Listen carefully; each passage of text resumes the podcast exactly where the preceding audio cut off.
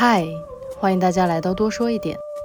这是一档由小李和挂儿两位主播发起，半途加入了一位常驻嘉宾小宝的闲聊博客。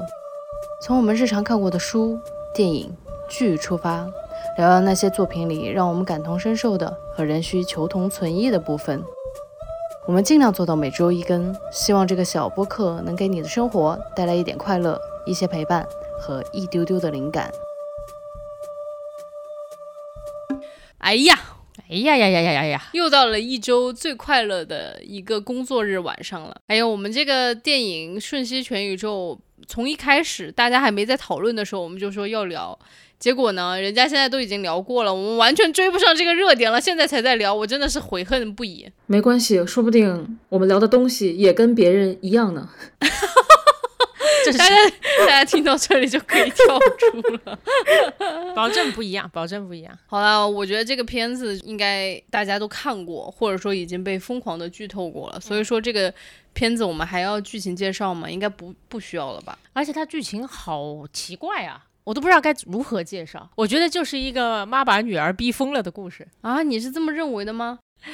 然后女儿反过头来又把妈逼疯了的故事。我同意，你说是不是这样嘛？那这个跟我们之前讲的红熊猫的差别是什么呢？如果单纯听你把这个电影浓缩成这个样子的话，我觉得它有一个非常新鲜的套子，就是多元宇宙。嗯，你知道吗？光看它预告片，我会以为这是一个就是生活非常枯燥的妈妈，然后突然发现自己有很多可能性的故事。我光看预告片，我会以为是这样，我也以为是，后来发现完全不是这么回事儿。对，我就完，我跟小宝的感受一样。当时我看完了以后，发了一个所谓的剧透一个感受吧，我说石头那块我疯狂哭了，底下人跟我说这是不是疯狂的石头？天呐，大家真的感觉差别好大，但我还是得补充一下，我觉得就是他肯定是有讲母女的这个羁绊这一部分啊，但还有另外一个很重要的一个主题，其实还是如何对抗虚无。真的吗？我觉得是有呀，我感觉这个就是跟红熊猫最大的不一样。这么这么说来是，但是我我可能被它酷炫的这个特效和剪辑，然后给搞晕了哈，然后最后虚无的那一块儿，我觉得嗯也就还好，好吧，就是我们这一期真的到这里就感觉非常的 就是基本上，基本上完全对这个电影聊的什么主题都没有达成一致。行，我已经接受了这个设定，非常好。那就是关于剧情的部分，如果大家真的没有看过，而且也很想知道的话，请大家移步梁文道的八分。然后有专门讲这期 道长花了非常长的时间把前面的剧情全部总结一遍，然后我觉得他总结的非常的到位，然后他还介绍了很多关于这个导演的背景，然后包括就是这个导演他所在的制片的 studio 的一些背景，就很有意思，就是大家可以直接到那里去听。我们就是讲一些非常私人的感受，这一期 就没有什么正经的东西，好吧？那我们就直接进入感受部分，就是你们看这个电影的时候的最强烈的感受是什么？刚开始一直是满头问号啊，好好报税嘛，现实主义题材，我想我天呐，讲了一个加仑，对吧？嗯，北美华裔加仑这个东西是我爱看的，哎，结果他要换鞋那块我就什么玩意儿，就是 对，已经开始觉得奇怪了，满头问号，然后就后面又开始嗷嗷哭，然后后面又问号一阵，又嗷嗷哭，大概是这两个状态之间不断的跳。嗯，就是小的时候我记得我看过一个小说，呃，一个也不叫小说，一个故事书叫《窗边的小豆豆》。是日本的一个女作家写的，然后呢，她讲里面的老师给他们猜谜，给幼儿园的小朋友猜谜，就问又臭又香又可怕的东西是什么？你们俩知道吗？什么又臭又香又可怕？不知道哎，完全不知道。我当时想这是什么东西，然后他的答案是鬼在厕所里吃包子。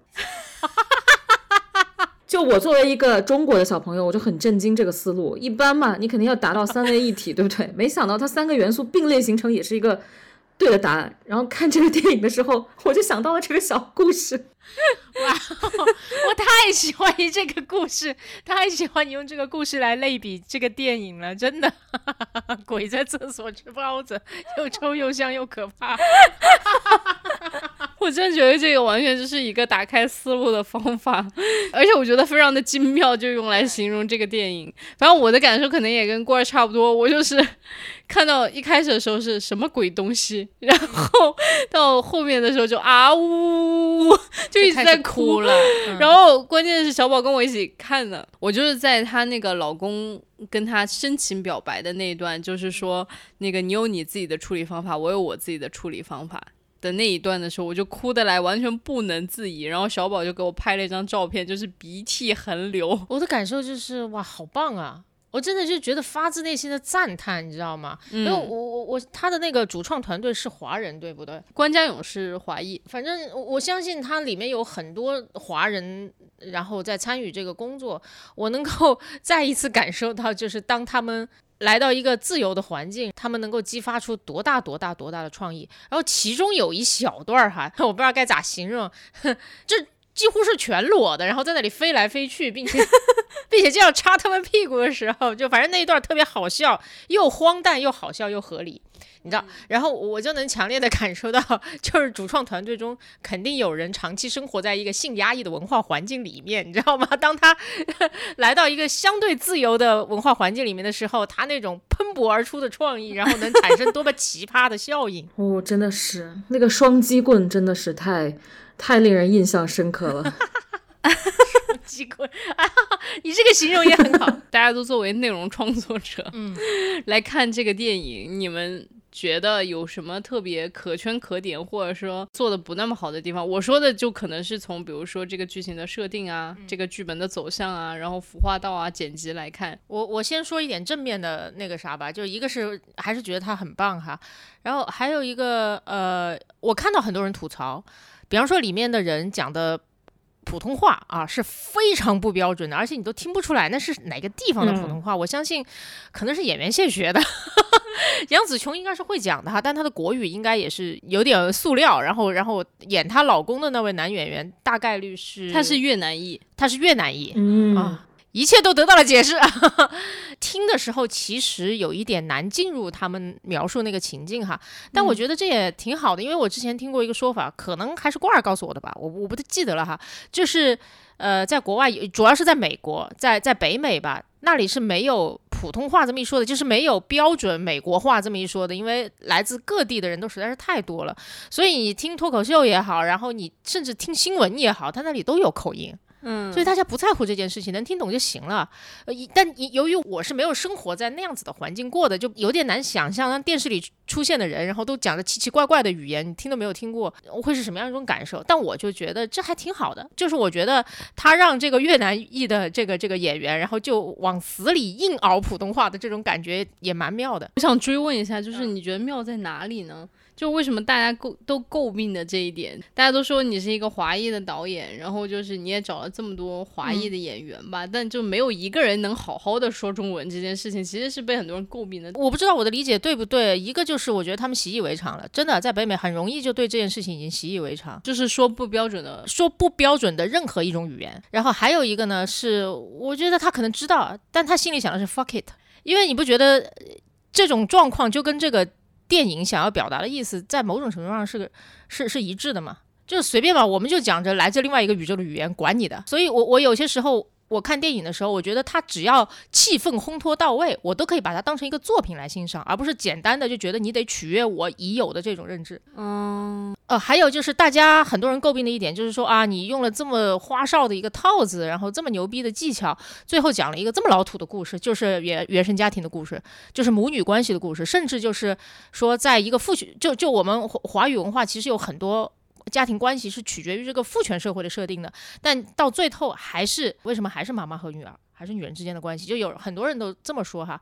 那我想的是，第一，我我认为这是个真问题，就是你说这是不是我们华人的一个真问题？我们的原生家庭。我们的母女关系是不是真问？我觉得是，它确实对于我们来说是很老旧的一个问题了。但是我就觉得老旧的问题也有讨论的价值，而且只要它是真问题，我觉得没有救或不救这么一说吧。嗯，所以我不不是那么同意很多人说，哎呀，老问题，你想讨论什么新问题？想死吗？就是 这是一，还有一个就是。我我觉得他能够用一个特别真诚的态度讨讨论老问题，我就接受，只要他是真问题。嗯，我反倒可能是看到有一些人会觉得他没有以非常真诚的方式，就是他就觉得可能以这种荒诞的形式来表达，就不是在很严肃的对待这个问题。我当然不是很同意这种观点啊，因为我就觉得说人家都花了这么多个小时 来拍一个这么样的作品，他只是他喜欢用。比较这种荒诞的方式来处理这个议题而已。我觉得我们得接受用任何方式来讨论真问题，应该说是就是用任何方式讨论任何问题吧。对对对，我觉得其实这个就有一点像很多人会觉得脱口秀演员他他就把一些很痛苦的事情当笑话讲了，但实际上这也是他讨论真问题的一种方式。是的，关儿呢，你如果从内容创作者的角度来看，你觉得这个片子怎么样？小宝刚才说两点吧，我特别想补充。第一个就是普通话这事儿吧，我觉得很好笑，因为就咱我记得咱们有一期说过，就是你觉得不合理，是因为你应该你没走出去看，你知道吗？就是北美真的是北美就是世界的深圳啊。好有道理啊！天哪，你为什么今天有这么多绝妙的类比？我在美国的时候，我去唐人街，全部都是什么温州人。然后广东人、香港人超级多，没有说普通话的人，谁要在那说普通话呀？你要必须去学粤语，否则你就活不下去。我觉得导演没有用粤语，已经很给面子了。我我记得我看那个《爱情神话》的导演还在吐槽这一点，我当时就想，哎，你是哪里人？你不是上海人，不是也在讨论就是上海话的东西吗？我觉得普通话这个事情我是这么看的。然后至于后面那个小宝，你的要求都很高，就是。能拍出这么牛逼的东西，你管他讨论什么问题？你拍得出来吗？你拍我反正拍不出来。就是我想知道导演磕了几斤，就是他拍的这个破玩意儿，不是破玩意儿，好玩意儿，比我做的最荒诞的梦还要疯啊！我梦里都梦不见这么牛逼的东西。对，我就看到有人说，导演不论你磕了什么，都给我留点。而且就是导演很牛逼，他那个节奏感啊，就是在你最想哭的时候突然挠你一下，在你笑的不行了的时候给你来加插一个哭点。我天！我当时看这个电影的时候，我就觉得剪辑太厉害了，然后还有就是这个设定太厉害了。关键是我觉得还有就是导演的调度能力，我是指的是他调度这些演员的能力，应该都真的是太厉害了。你是想这么复杂的一个故事，其实说实在话，这个电影如果你看一遍，你可能是真的很难。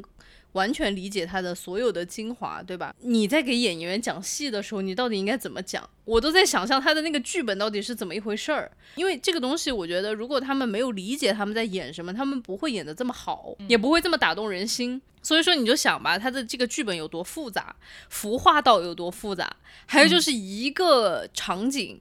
然后一个景别，他换了多少套服化道的东西？这一个片子可能就跟咱们之前聊的那个《困在时间里的父亲》完全不一样。我们当时说的是《困在时间里的父亲》，就是用的一个场景。其实严格意义上来说，这个片子也就是一个场景，就是国税局。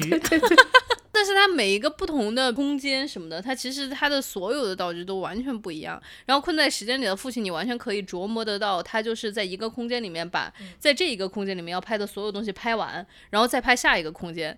但我都不知道这个片子要怎么拍，就是他在这个空间里面可能要换十套衣服，对演员的那个。情绪的调度，它是又要有跳脱的时候，但是又要有连续的时候。嗯，然后最后你把所有的这些素材拼在一起，然后剪成这么一个疯癫，然后但是又 make sense 的一个电影的时候，我就觉得哇，这个真的太厉害了。对我看到一半的时候，我就觉得。那些演员在演这个东西的过程当中，一定不知道自己在干啥。我觉得他就是真的知道，但是他完全投入进去了。我我觉得未必哈，因为因为你知道，就漫威拍电影，拍到最后其实没有一个人知道剧情，所以他们想剧透都不可能。比方说那个就是洛 Loki 到底死了没有？当时复联四的时候，然后他很很多时候采访演员，演员说我不知道。而且有时候导演为了框那些演员哈，就故意拍了好多个结局，所以他们不知道最后电影出来到底 Loki 死了没有。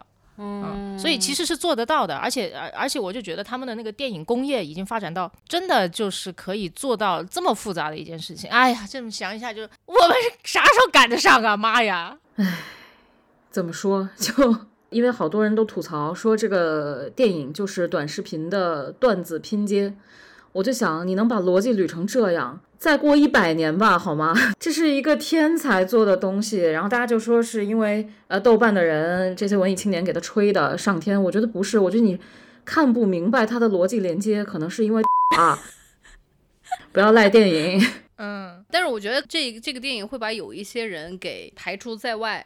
就是非常的严肃的那一批人，他们没有办法接受这种太过于荒诞的东西，他其实是处理不了这种荒诞给他内心带来的震撼，然后就立刻就跳出了。但是咱俩难道不够不够严肃吗，小李？我刚刚正想说，我说可能几年前我没办法接受这个电影，我觉得可能看到三十分钟，然后我就会觉得天呐，这个也太荒谬了，就是我没办法接受。这种玩意儿了。但我觉得现在我就开始。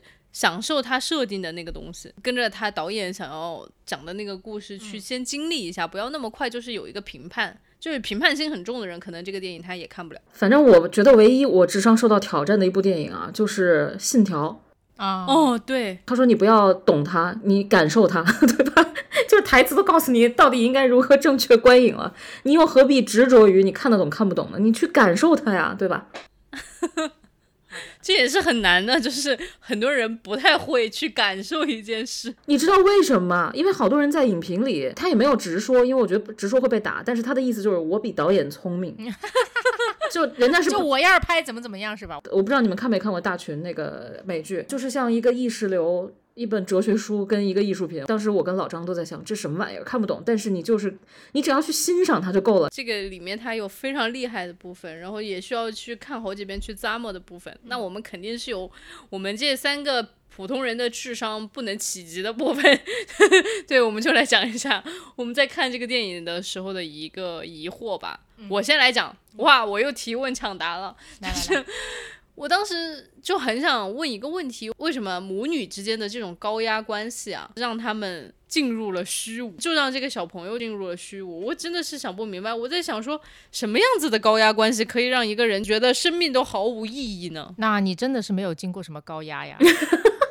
你真的经历过所有的压力之后，然后你就会知道，就是真的没有意义。就你想想，衡水中学那些孩子考上了清华，然后呢？嗯嗯，之前看那个正面连接有一篇报道，就是说采访一个呃已经从清华毕业的啊前衡水中学的学生，他已经毕业好些年了。然后他说他现在身上还落下了一些毛病和有一些思维上的习惯、动作上的、身体上的习惯是当时在衡水中学的高压下带来的，以及他现在最大的问题就是他人生就失去目标了，因为当时就所有的目标就考上清华。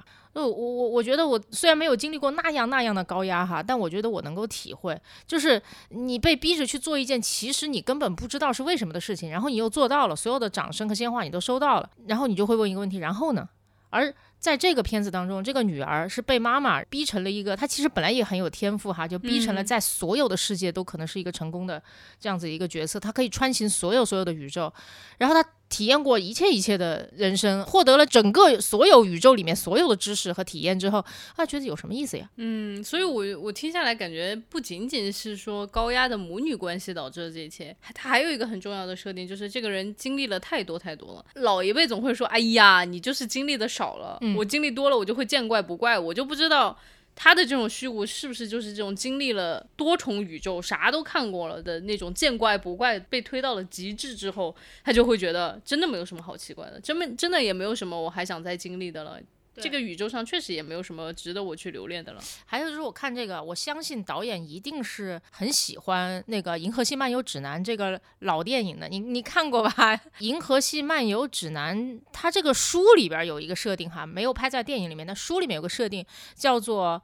绝对宇宙透视漩涡，它的意思呢，就是你只要进入这个漩涡啊，一个小小的装置，很简陋的装置，你就可以在一瞬间见识到宇宙有多么的广大和你自己有多么渺小。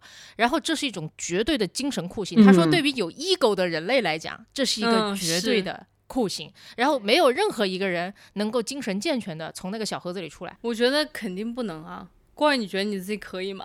以前跟朋友聊，就是每次写剧本写的最难受的时候，我就会打开那个宇宙纪录片，就在剧组里。你只要看了宇宙，你就发现你现在经历的这些破事还能算事儿吗？对吧？你都不算事儿了。但是我当时看这个的时候，我其实当时有两个想法，一个是女儿是不是精神分裂了，嗯，就会想死，对吧？这是一个可能性。然后第二点就是说，你经历了所有世间万物，有哪样东西你是觉得我抓住了就不愿意离开？其实就是爱嘛。他没有爱，他有所有的东西都没有爱，那这个人不就成了一个空心的人吗？嗯，你说他没有爱是为什么呢？就比如说，就至少就在 Evelyn 作为。妈妈作为一个洗衣店店主的这样的一个宇宙里面，我们还是能看得出来，她很爱自己的小孩啊。因为我们后面本来是要聊那个 bagel 后面到底是什么嘛，然后其实我有点你问到了，我就想提到这里来讲，就是它那个 bagel 叫 everything bagel，就是说，呃，我们当时买的时候，它上面有各种料，有什么果仁啊，然后坚果啊，什么。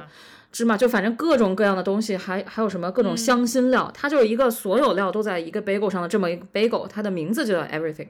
但是你就觉得这个导演真的很厉害。咱们我我反正天天吃 bagel，那会儿在纽约因为便宜嘛，天天吃你也想不到它这个心儿是空的，就是它这一圈儿都什么都有，但是它这个心是空的，所以这个女孩儿哦就把这个东西选做了自己的图腾。我就想，我太厉害了，就是她被她妈妈给激出激成了一个空心。我觉得鸡娃是这样的，就是你不太知道你的人生是由什么支撑的了，是因为你成绩好呢，还是你工作厉害，还是你 fit 很那个身材很好，还是你长得漂亮？你看他妈上来就说她胖，我当时想，我天，就深深共鸣。我妈一见到我就说：“你太胖了，最近你又胖了。你是爱我呢，还是爱那个身材很好的我，对？就是跟你有血缘的人看重的都是你这些外面的东西，那你还会相信有人真正爱你的内心跟灵魂吗？我是不信的。嗯，好有道理。我就觉得他妈妈的那个爱是有条件的，或者让这个女儿觉得是有条件的。嗯，你真的爱我，你为什么不能接受我去爱一个我爱的人呢？对对，就是因为他那个女儿其实是一个拉拉，然后他的女朋友是一个，就应该还是挺有点反叛精神的那种姑娘。嗯这个杨紫琼演的这个妈啊，真的很典型。在每一个哦，你看那个镜头语言其实挺挺挺美式的哈，但是在每一个呃，在美国电影里面，那个妈妈要对孩子说“我爱你”的时候，对吧？就是比方说下车的时候呀，或者是那个女儿就是离开的时候，反正打招呼，那如果是美国的妈妈，就会跟她说 “I love you”，然后就再见了嘛。然后他每次在这个关口，他都会沉吟片刻，跟他说：“你少吃点儿。”对对对，你又胖了。我真的太像中国的妈妈了，对不对？然后我爸妈跟我打电话什么的时候，结尾都是你早点睡啊，对，啊少吃点儿。吃好点儿，全是这种什么？哎呀，真的是好好说话那么难吗？真的是，就是有那么难。本来这个也是后面才想聊的话题，已经聊到这，我就继续说。就是刚刚郭儿说的那个话很有意思，他说其实是妈妈让小朋友感受到他的这个爱是有条件的，就有可能其实妈妈她的爱就是毫无条件的。就是无条件的爱你，但是他的表达方式是有很大的问题的。就像明明是刚刚小宝说的，明明是一句“我爱你”，他能给说成“你给我少吃点儿”。这个电影里面我看了很多影评，但并没有讲到这个关于沟通方式的这个说法。就是大家就好像觉得有了爱就可以，但其实不是的。就是正确的表达爱这件事情也是非常重要的，不是有那个东西就可以了。对，这个只是我想稍微补充一下的。对，然后还有另外有一个我自己很疑惑的一个点，就是 Evelyn 就是能够去穿越宇宙了之后，他不是就看到自己又变成了明星，又变成了非常厉害的这个功夫达人等等之类的。明明有那么多个平行宇宙了，为什么他还坚持这个？是我的话，我肯定就就留在那个明星宇宙里面不回来。是这样，这个明星宇宙很好玩啊，它的那个素材就是杨紫琼走红毯那一段，是从杨紫琼一个嗯获奖的纪录片里面吧，还是当时的呃就实时跟拍里面剪出来的。对，就是真实镜头。对，真实镜头就很省钱嘛。哇，这个导演真的是所有钱花在了刀刃上。我不知道，我要是他，我也会选择回到自己这个世界。我觉得人就是贱，就是挺懒的。我不愿意去一个，虽然那里面我很光鲜，但是好像里面的人你都不认识，你都要重新的去带入自己的大脑，重新跟他们建立感情。有没有这种勇气重新开始人生，跟人重新建立羁绊？我没有勇气。所以说，可能人最重要的其实是那些羁绊，而非你最后得到的一些什么社会地位啊什么的。因为你看，都当女明星了，郭儿之前说自己那么想红，就现在已经把那个红的世界推在你面前了，他竟然说 “no”，我不想跟这些人建立，就是重新开始建立新的羁绊，所以我就不要当女明星了。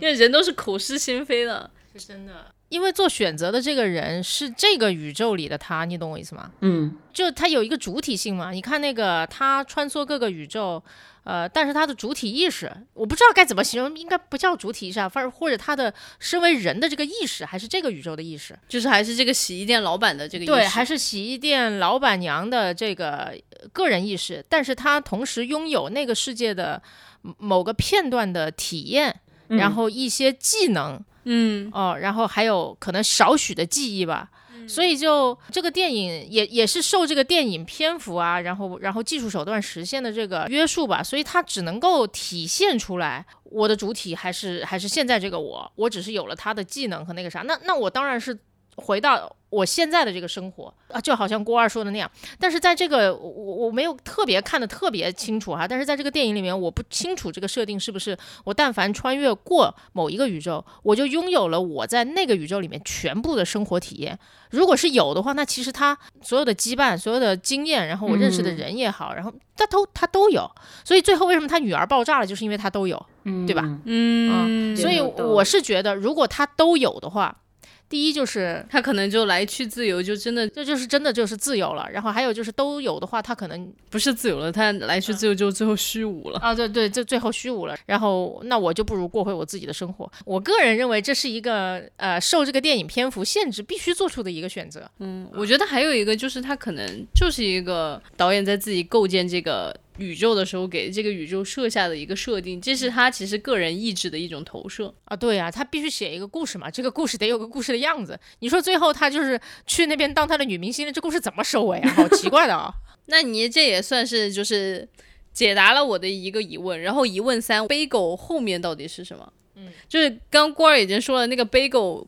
中间是空心的，是因为他缺爱，就是缺乏真实的被爱的这种感受，所以它中间是空的。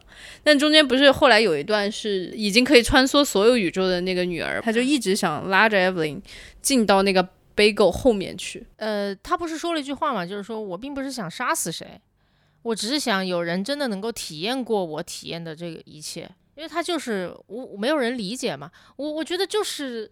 用了一个非常花哨的一个故事，讲了一个其实确实很常见的一个核心问题：小孩在极其高压的状态下面，他有一个强烈的不被理解和不被看到的感觉。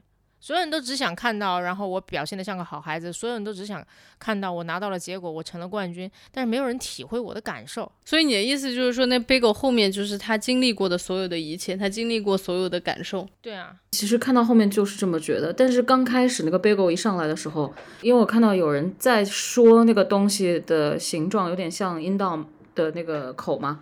所以我当时，我当时就在想，而且他提了几次，就是“妈妈的肚子”这个词，我当时蛮在意这个概念的。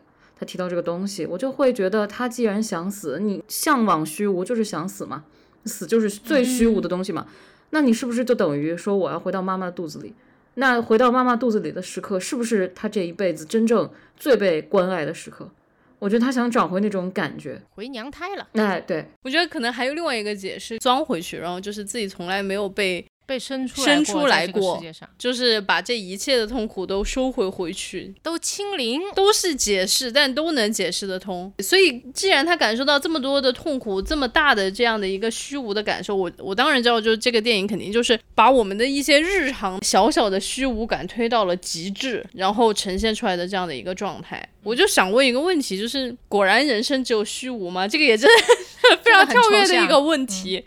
嗯，因为因为为什么我会问这个问题？其实你会发现，最近我们聊的好几部电影，它其实都是有所指涉的，都涉及到空心人这个概念。对，解放日志，然后那个酒精计划也有。嗯，然后还有之前我们聊最糟糕的人。其实都是，就是可能世界上最糟糕的人，他是属于那种普通人类达到一个更高阶、更幸福的状态的时候，开始产生那种虚无的感受。但这一个就是直接把这个设定给你推到了极致。我有一个想法跟你这个问题相关，但未必能够直接回答你这个问题啊。就是这个电影里面有个很小的设定，就他怎样穿梭这个多元宇宙呢？就是做一个平时你几乎不会做的小概率的事情，嗯，然后同时想象你在另外一个世界里的生活，对吧？然后你就咔一下穿梭过去了。我觉得看多了呢，大家也就接受这个设定了，好吧，就这样吧，对不对？为什么呀？我很早很早之前，然后看过一本书，他是说你怎么样给自己的人生或者给自己日常生活创造一点点的变化，或者他就说很简单的，就比方说你总是走一条路上下班，你今天就换一条路行不行？对吧？所有故意走错的路啊，故意。穿错的鞋啊，就平比平时你遇到那些狗就会躲开，然后你今天能不能走过去摸摸它啊？哪怕它咬你一口呢，再说呗，对不对？反正诸如此类的，就是那本书核心就告诉你，就是要通过一些非常小的，然后有意识的反抗自己习惯的行为，为自己的生活创造一点点可能性啊，是让自己心身心保持愉快的一个最小的成本的方法吧。嗯。然后我看到这个设定的时候，我就想到，你就觉得它可能是从那个书里面长出来的。这个设定，他未必看过那本书，但是这是有一种对吧？就是遥远的相似性，而且这本质上也是一样的，对不对？你怎么样去接近另外一个宇宙当中的自己，探索你生命中从未出现过的可能性，其实就是从最小最小的你不可能做的那些小事情开始。但是你没有回答我，我觉得这个问题没有办法回答，毕竟我们都没有走到人生的尽头。但说老实话，我觉得偶尔做一点小事情，积累多了，也许你看一看能不能够对抗那种时不时就会冒出来的虚无感。嗯，我明白。那因为真的，我我以前有一小段时间哈，真的就是上下班非常固定。那个我在一个那种你迟到一分钟就要扣掉八个小时分之一分钟的那个工资的那种那种地方上班，你能信吗？就是我看哎。这月扣了五十六块钱，为什么呀？你扣的也不多，对吧？他就说哦，你打卡迟了两分钟。我说有病！我在那种地方上下班，然后时间非常的固定，上下班的路径也非常的固定。我大概过俩礼拜我就想死了，说老实话哈，真的虚无感是会每一天就从这种缝隙里面往外冒的。然后老板给你布置个事儿，星期一布置你，然后让你星期四交，你星期一下午就能做完。你 你理解那个意思吗？我真的是好无聊。后来我就真的是在每一天中努力为自己创造小小的不一样。比方说，我从来不去那种市场里边吃饭，但我有一天就走过去市场里面吃饭，我就觉得哎也挺好的。然后我从来不会去下班的时候故意绕一个很远的路，因为本来回家的路就已经很远了，要一个小时。有一天我花一个半小时，然后从某个岛上绕了一圈，然后我觉得哇，好好。但就算这样，那个工作也没做三个月，就这样吧。但你这个是属于对抗无聊感，无聊到头。我今天就是一个，我就是一个杠精。今天郭二呢？郭二觉得就是世界的尽头、宇宙的尽头、人生的尽头就只有虚无吗？宇宙是啥呀？你觉得宇宙虚无吗？宇宙是挺虚无的呀，对吧？之前不是也聊过吗？对吧？宇宙会在人类消失后还存在很长很长的时间。那它它在形成之前。这世界啥样，你都想不出来，对吧？这东西就是虚无，我们就是在虚无中诞生的，然后又走向了一个虚无。一老有人，我记得我呃，像这个片子里这女儿这么大的时候，也老问生活的真相是啥。真的十几岁的时候，你就特别想知道生活的真相是什么。你觉得你过的都不是真相，你觉得真正的生活不是这些东西，有啥真相？好，后来那个有一次有一个我们编剧吧，大家一起讨论什么，他就说你这个剧本没有写出生活真相。我说生活真相是啥？吃喝拉撒，柴米油盐，不就这些玩意儿吗？你想你想写出啥？我想我就想知道。我说那你觉得是什么？其实他自己回答不上来。所以我觉得你尽头可能是虚无，但是你每天过，你非要说是虚无嘛？那你这个人生可能是挺没劲的。你努力过，你觉得这个东西有意义呢？就是意义是你自己赋予的。我觉得是这样的。反正。有有很多年轻朋友说，我找不到意义，我就要去死啊！我小的时候也这样。后来我就有一次问我妈，我说：“你说，我说人生的本质是虚无，怎么办呢？”我妈说过呗，还能死吗？就是 好欣赏你妈。我觉得又是一个老生常谈，就是虚无。不重要，虚无感才重要。就是你别让你自己有那种虚无的感觉就好了。虚无不是一个事实，虚无本身就是一个感受。人类存在之前，然后宇宙都已经存在了亿万年。你说那个时候的宇宙虚无吗？宇宙天天问自己，宇我存在的意义是什么？宇宙反手给你一个大爆炸，说滚，你算老几，对不对？对，所以其实其实刚刚我们在聊这个事情的时候，我。思维又跳到另外一件事儿上了，就其实我们有非常多的文艺作品都在讨论人生是不是虚无这件事儿。你就看吧，就是中国传统文化里面就说什么吴刚，就是他一直在不停的砍树啊。然后那个树就不停的长，不停的砍，不停长，不停的砍。这跟我们九九六有什么差别？这个就跟西方的说西西弗斯，你不断的去把那个石头推上去又掉下来，推上去又掉下来，它其实就是这两个文艺作品，它都是在聊一个问题，就是说人生其实就是这样日复一日，你就会问意义是啥，但是你还是在日复一日。对，所以换一条上下班的路是很重要的。我刚刚就为什么突然想到说到这个，就是因为不是这个电影被人诟病，就是说你就用了一个很新鲜的帽子在讨论一个母女关系的问题。对。对，但是那又怎么样呢？就是你看虚无的问题，古今中外所有人都在讨论，对，但是还是能出好作品。我就是突然想说到这个，为这个电影证明一下。我觉得小宝说的很对，文艺作品就是要讨论一个真问题，就是只要你是在认真的、严肃的讨论这个真问题就好了。嗯嗯，我今天一定要保化一下，就是 学小宝的那个什么叫保？因为因为刚才小宝说了说。平时你都走 A 路线，然后今天我走了 B 路线，对不对？但是还是有一件事情是我们播客的一个宗旨，就是如果你今天没借别人钱，明天也不要借别人钱。对，不要突然觉得说我需 需要生活有一点新鲜感，不如我就借钱给这个男的吧。不要，那会给你生活带来很多新鲜感，真的。你可以换一个方式拒绝他啊啊，like 拉黑呀，对吧？骂回去啊，举报呀啊，都是可以的。嗯，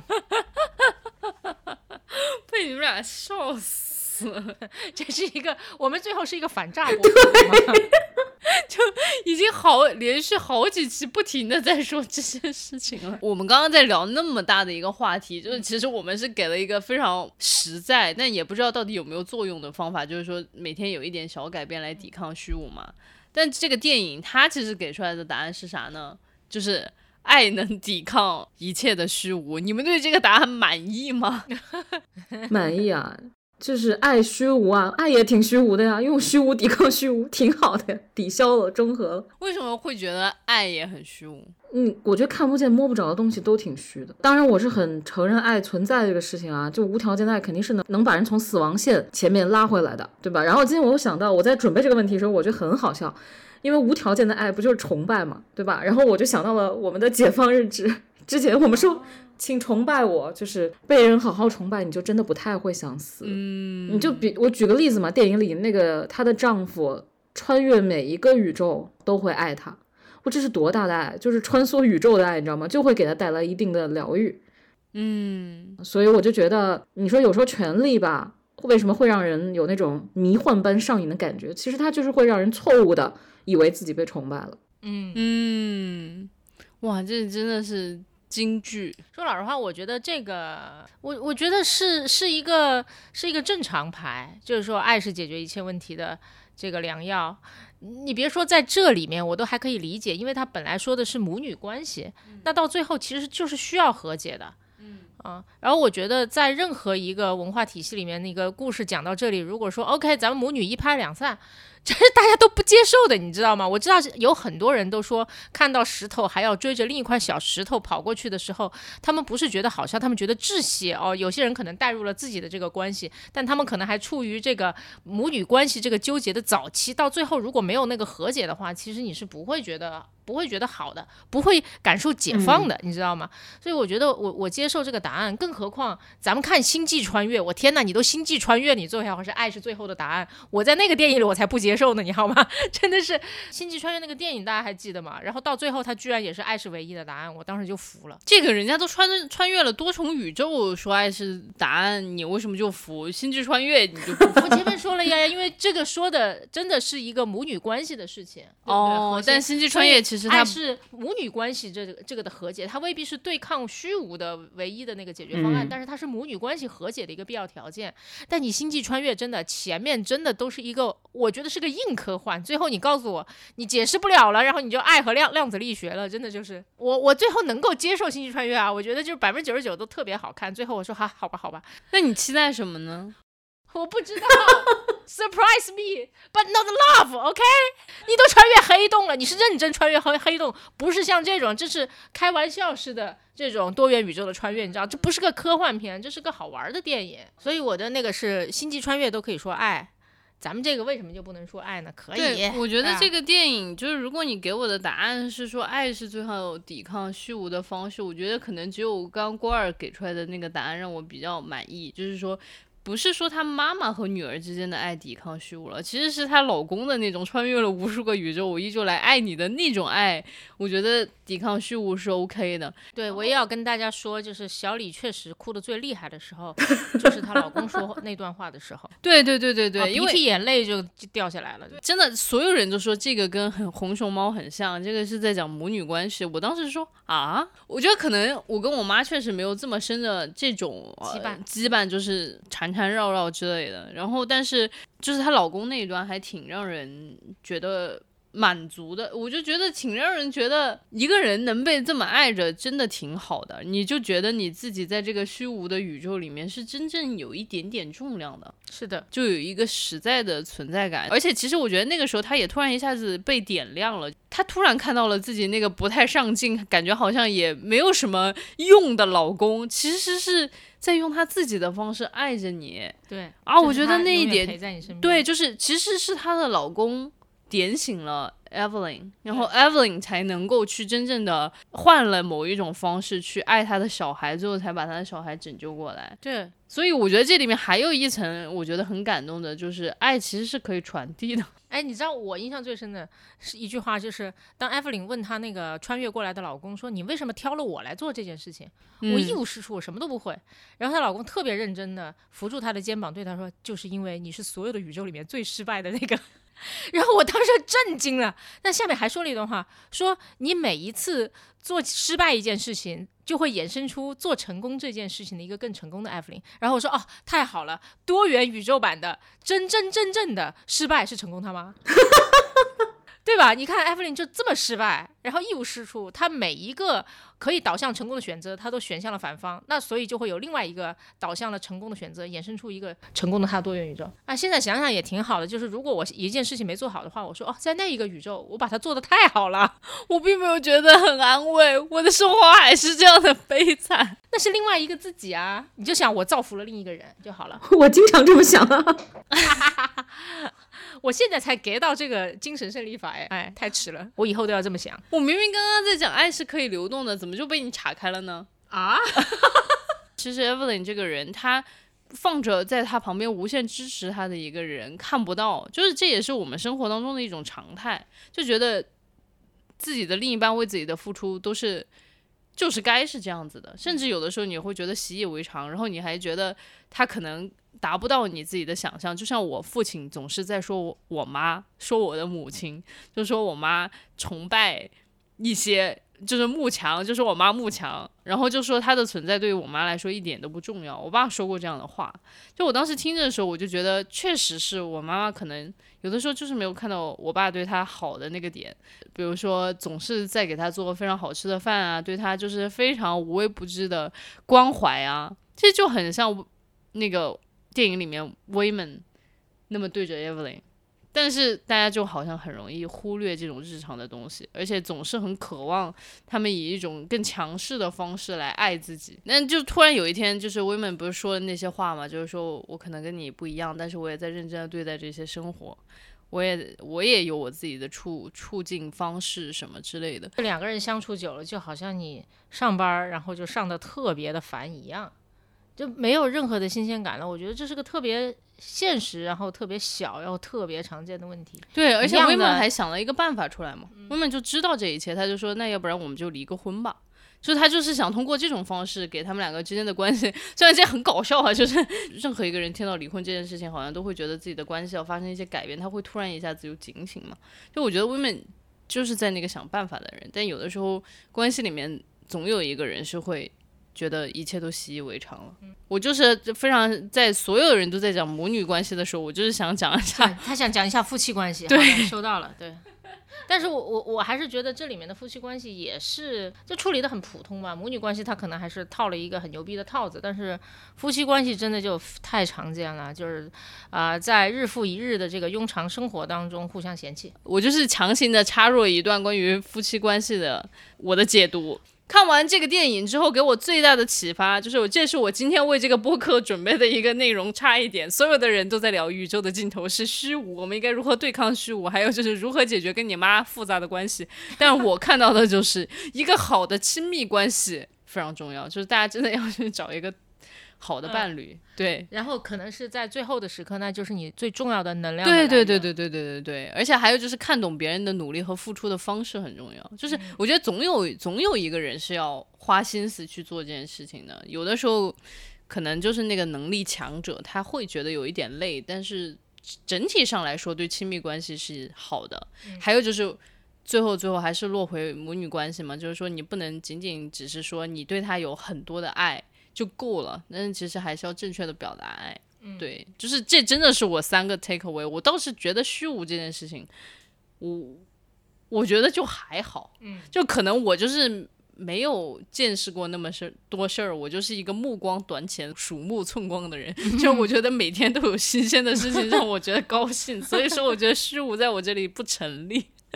哇，好羡慕你哦！嗯，都从来没有感受过一丝一毫的虚无吗？有啦，就是就是，比如说，就会觉得整个大的环境很压抑的时候，自己做什么都没有用的时候，就是其实我觉得很多人会说虚无是你经历了所有的事情之后，你觉得没有什么新鲜的，你会觉得很虚无。我觉得还有一种事情也会让你觉得很虚无，就是无论你做什么都没有任何的正反馈，这也是会让你觉得非常的虚无的。嗯但是我觉得这个可能就是这这一个方向又可以专门再有一个电影了，就无论你做什么都没有正的反馈。啊，不要拍电影了，这就是 every fucking day life，OK？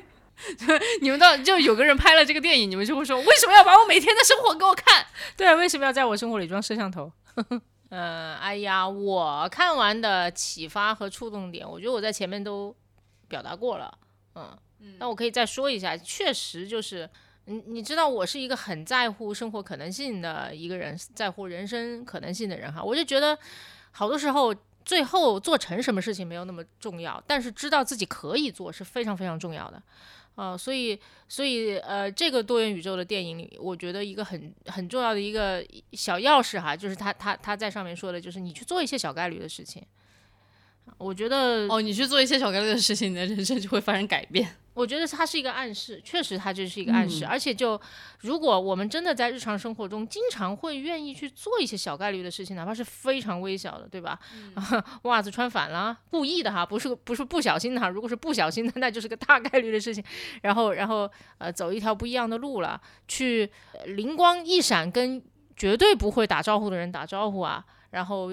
往常都会拒绝的一些约会，然后去答应一下，呃，别人递给你游泳健身啊，然后你你就拿过来啊，反正做一点点这样的事情，日积月累的，我我觉得是他这些事情不会累积成什么东西，但这个行为会给你带来一些改变，真的。嗯。呃，我觉得反正生活在现在这个社会，有一个很重要很重要的课题，就叫做对抗庸常感。嗯。嗯，我我觉得任何一个嗯阶层的人做任何事情的人，其实难免都要对对抗庸常庸常感的。哦，很多人都会去羡慕一些，比方说呃有着光鲜职业的人，哦，或者是做着一些呃最后了不起的事情的人，我们会羡慕那些拍电影的人。但其实你真的进入他的生活，你发现他的生活大部分时候也是需要对抗这种庸常感的。所以就我我觉得这是一个很重要的课题，而这个电影给了一个很重要的暗示，就是小小的小概率事件，你愿意去做吗？嗯，真的是一个很很正向的这种收获。我的收获其实也不能叫负能量吧，我就觉得，你看这个电影告诉我们什么呢？你好多问题就你自己的这个宇宙它解决不了，那你就不要自寻烦恼了。啊，这也是一个很好的角度哎。摆烂角度，就是摆烂角度。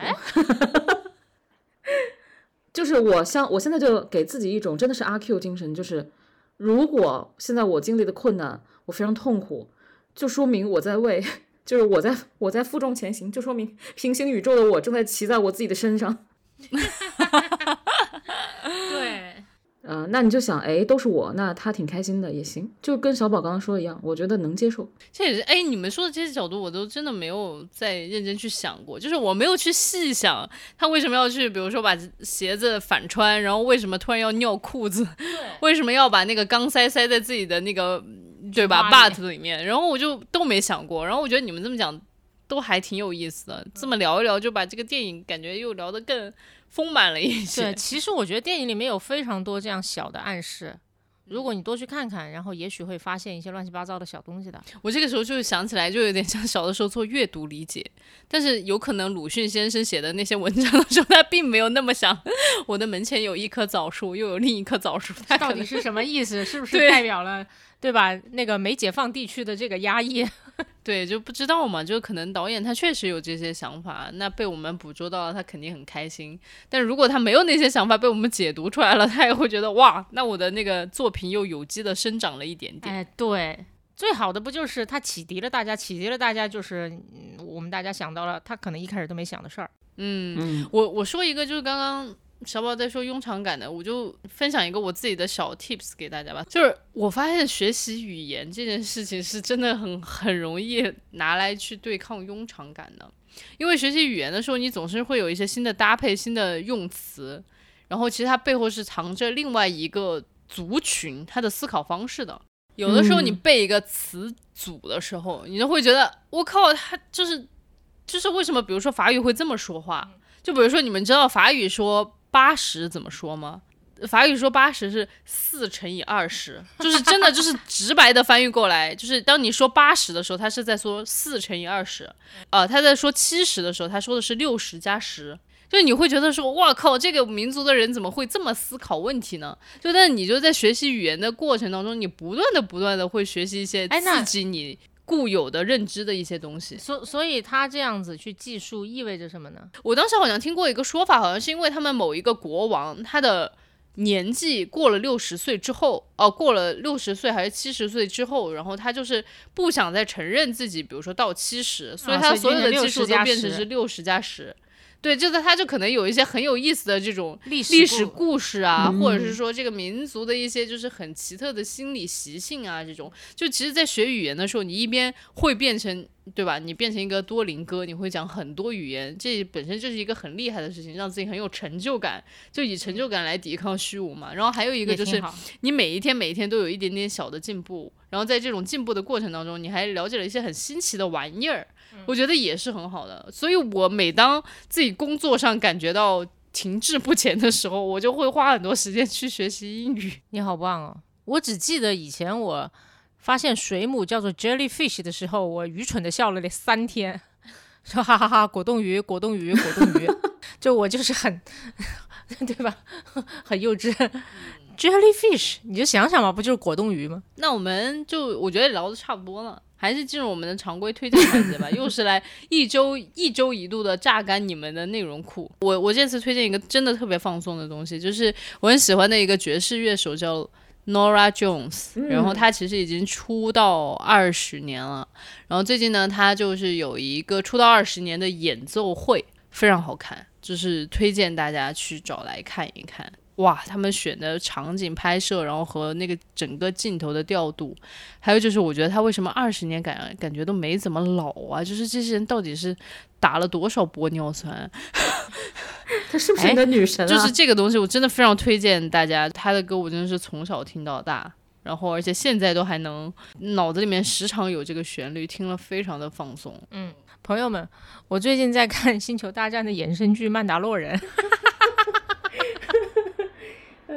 怎么了就不可以推荐吗？可以啊，可以啊，以你就说你推荐旅游呗。就说老实话呢，呃，只有两个非常粗浅的、肤浅的理由哈。啊、一个呢，就是它本质上是一个套着星战外皮的西部片儿，嗯，嗯，所以那种孤胆英雄的感觉还挺有意思的。而且我通过这个片子，我就发现哇，换皮是有用的，你知道吗？很多故事已经没有创新的空间了，或者是其实你不需要，对不对？你你你拍一个科幻的东西，你总要有一点让大家熟悉的东西，不然的话大家无法理解你那个设定。所以他熟悉的东西就是他是个西部片啊，然后一个行侠仗义，然后的孤胆英雄，对吧？但他那个皮呢是星战的皮，换皮是有用的啊。OK，这是第一个，还有第二个更加肤浅的理由，就是他那里面那个 Baby Yoda 真的太可爱了，太可爱了。对不起，你懂的。对我真的很想买一个他的手办。哎，我觉得 Baby Yoda 真的很好笑，就每次他大发功之后，立刻就是一个昏倒。我我就觉得跟小宝非常的像，就是小宝就是属于那种做了一个大项目之后，立刻就是一个昏倒。什么？我要是会发功，我也愿意晕倒，好吗？好的，关于你的推荐嘞，我推荐一本书叫《What If》，就是其实跟这个、这哦啊我知道个我们这个电影有点像，就是就是他就讲了世界会有，如果这个事情不像目前运行的方式一样，会发生什么样古怪的变化，比如说你的 DNA 完全消失之类的。我就觉得，我当时在书店第一眼就被他的这个简介吸引了，就觉得里面有各种各样千奇古怪的假设，其实你平时都不会想到。诶，如果你换一个方式想问题，可能也会得到一些新的答案。我发现我们三个人没有任何一个人推荐了《爱死机》，怎么回事呢？难看一爱斯基还不错 啊，完了，你觉得还可以？我觉得比第二季略好。嗯，对，因为第二季太难看了。我们下一周呢，就是还是会如期履约的，就已经说了好几次了，就是我的解放日志的第二部分。哇，哦我们上一次录的那一集真的是赶在了热点之前，我们那一集还不断的有听众 因为看了这个剧之后来在骂我们对，在啊，骂我们什么？我都不知道。没有没有，其实也有很多人就是。也很感谢我们找到了一些新鲜的角度，给他了一些启发。这一期我们就先这样，好吧，伙伴们，下周见，下下周见。见，拜拜，拜拜。I waited till I saw the sun I don't know why I didn't come. I left you by the house of fun. Don't know why I didn't come. I don't know why I didn't.